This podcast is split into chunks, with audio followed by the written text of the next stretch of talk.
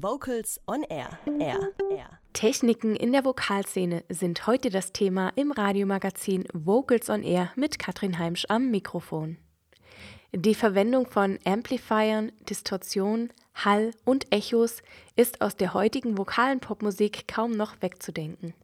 Auch wird häufig mit Multilayer-Techniken gearbeitet, um einen volleren Klang im Studio zu erzeugen. Für das Live-Erlebnis gibt es die Möglichkeit, Stimmen zu loopen, um nach mehr zu klingen. Vocals on Air Reporter Simon Eisen hat sich mit dieser Technik auseinandergesetzt. Unsere Nacht, es ist heute anders.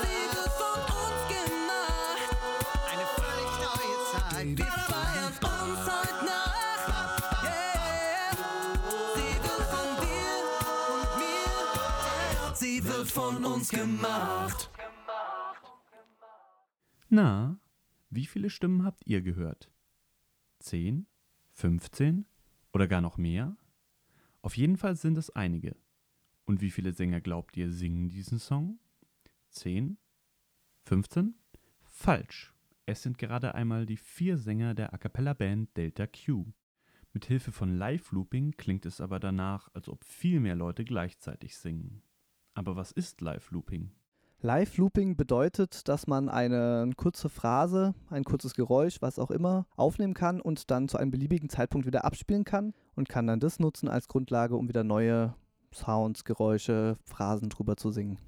Erzählt Matthias Klingner, Tontechniker der A cappella Band Unduso. Das Live-Looping hat sich in den letzten Jahren bei vielen A cappella Gruppen etabliert.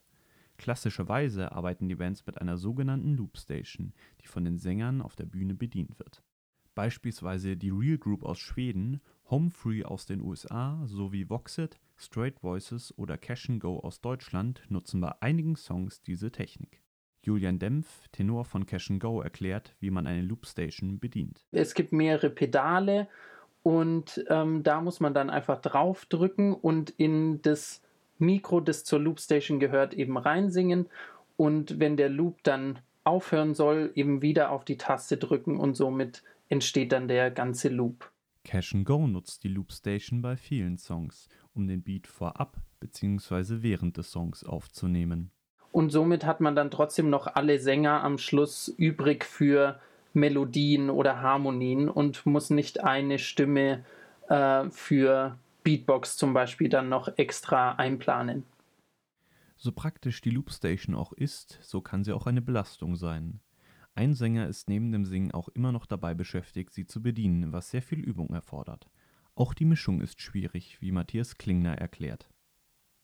Der Hauptnachteil ist, man hat nur eine Station, hat daran nur ein Mikrofon und bekommt alle Loops nur auf einem Signal oder als Stereosignal zurück. Das heißt, alle Toninformationen von hoch bis tief sind nur ähm, in einer Spur gelagert und können nicht wirklich getrennt werden. Also muss ist teilweise schwierig einzustellen. Aus diesem Grund nutzen einige Gruppen mittlerweile das Live-Recording-Programm Ableton Live, das über einen Computer am Mischpult bedient werden kann. Hierbei werden die Loops vorprogrammiert und gespeichert. Zur Orientierung hören die Sänger auf dem In-Ear-Monitoring eine Metronomspur sowie ein MIDI-Klavier. Somit wissen sie immer, wann ein Loop aufgenommen und wieder abgespielt wird. Durch die Verwendung dieser Technik ergeben sich viele Vorteile. Mit Ableton Live habe ich die Möglichkeit, jedes Mikrofon getrennt aufzunehmen und abzuspielen, wann ich will, so häufig aufzunehmen und abzuspielen, wie ich will und Effekte sehr genau zu platzieren und an den richtigen Momenten einzusetzen. Natürlich gibt es auch Herausforderungen bei der Verwendung dieser Technologie. Die Sänger müssen extrem präzise sein, wie Thorsten und Matze von Delta Q erzählen. Der Börje drückt auf den Knopf und dann läuft diese Aufnahme und dann läuft das durch und du hast bitte keinen Fehler zu machen, weil sonst äh, fliegt dir das alles um die Ohren. Gerade äh, ich als Bass, der dann nochmal so ein, so ein Beatbox reinmacht und dann ist es eine Millisekunde zu spät, dann holpert das ganze Stück drei Minuten durch, weil sich es immer wieder wiederholt. Derartigen Fehlern kann man natürlich mit Hilfe einer Loopstation auf der Bühne leichter begegnen. Beispielsweise schaffte es Daniel Barke von Voxit einmal nicht, rechtzeitig den Knopf zu drücken, um den Loop nach einem Refrain wieder abzuspielen. Doch konnte er damit auf sehr originelle Weise umgehen, ohne den Song abbrechen zu müssen.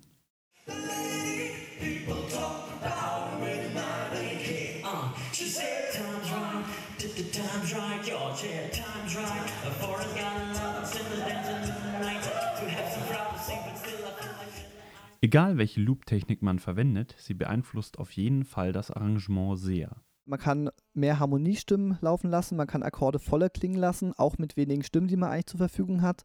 Man kann das rhythmische Grundkonzept anders gestalten, ausgefeilter gestalten. Hat wiederum den Nachteil, man muss sich immer überlegen, wann kann ich wo welche Phrase, welches Pattern aufnehmen. A cappella-Puristen lehnen den Einsatz der Loop-Technik häufig ab, da sie das nicht mehr als A cappella-Musik betrachten. Julian Dempf sieht das nicht als Widerspruch. sich da technische Hilfe dann zu holen, ähm, einfach noch mehr Stimmen auf die Bühne zu bringen, finde ich, spricht nicht gegen A cappella. Wer nun Lust bekommen hat, sich selbst einmal am Live-Looping zu versuchen, kann schon für etwa 150 Euro eine Loopstation erwerben. Wer gleich in die Vollen gehen möchte und voll professionell mit Loops arbeiten will, muss ca. 500 bis 600 Euro in die Hand nehmen. Damit kann man sich dann auch Programme wie Ableton Live zulegen. Loop Stations, eine technische Funktion im Rahmen eines Live-Erlebnisses, Stimmen zu loopen, um nach mehr zu klingen. Das war Simon Eisen für Vocals on Air. Wir hören jetzt ein Stück, welches mit einer Loopstation funktioniert. Hier ist Die Abendsonne, ein Song vom A cappella-Duo Hartmut und die Hitmaschine, das ohne Loop-Technik nicht aufgeführt werden könnte. Kurze Frage, warum singst du denn im Chor? Weil es Spaß macht. Ganz einfach. Mir macht Singen einfach wahnsinnig Spaß. Chorsingen ist einfach toll. Vocals on Air. So klingt Chormusik.